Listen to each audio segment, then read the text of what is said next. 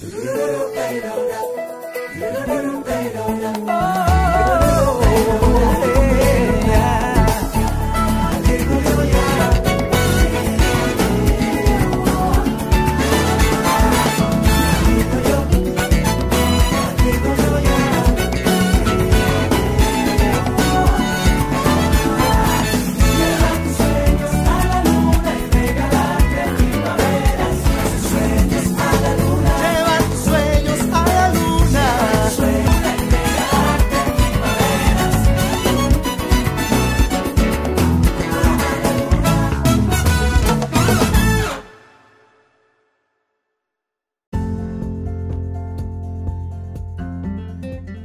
Bienvenidos sean todos a tu programa Al Día con Sara Martel.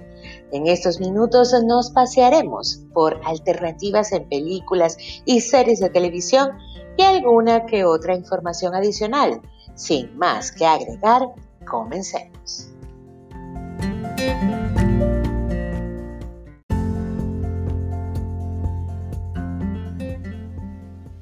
Bueno, y en este día que eh, se la vamos a dedicar a Iniciamos eh, con una película que se llama Kiss and Cry, en español Besos y Lágrimas.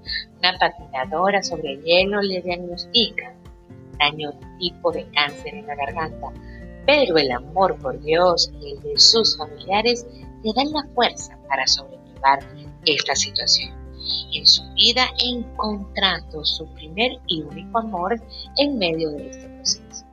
Es una historia basada en hechos reales, mostrándonos cómo esta joven, a través del amor, prepara a todos y a ella misma para su partida. Una película para verla en familia, así que rosetas, palomitas de maíz o cotufa y veanla en unión.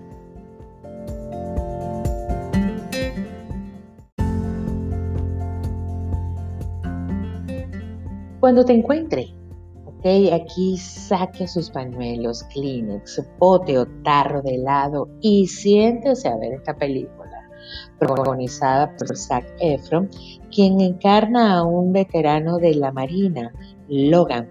Emprenderá la búsqueda de la mujer dueña de la sonrisa de la foto que al recogerla en medio del combate en Irak le salva la vida, convirtiéndose en su amuleto.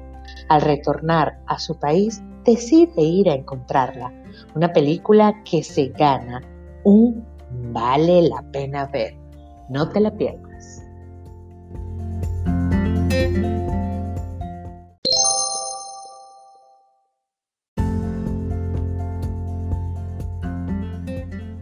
Y ese sonido anuncia que llegamos a la película, Diario de una Pasión. Bueno, señores, recojan que esta es la película, protagonizada por Ryan Gosling y Rachel McAdams.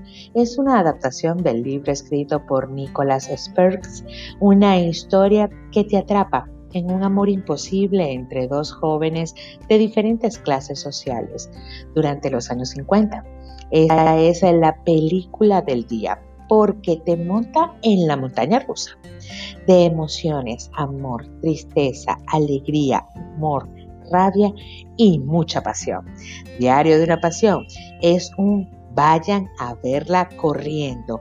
Les encantará. Busquen sus palomitas, o rosetas, su bote de helado y siéntense a verla.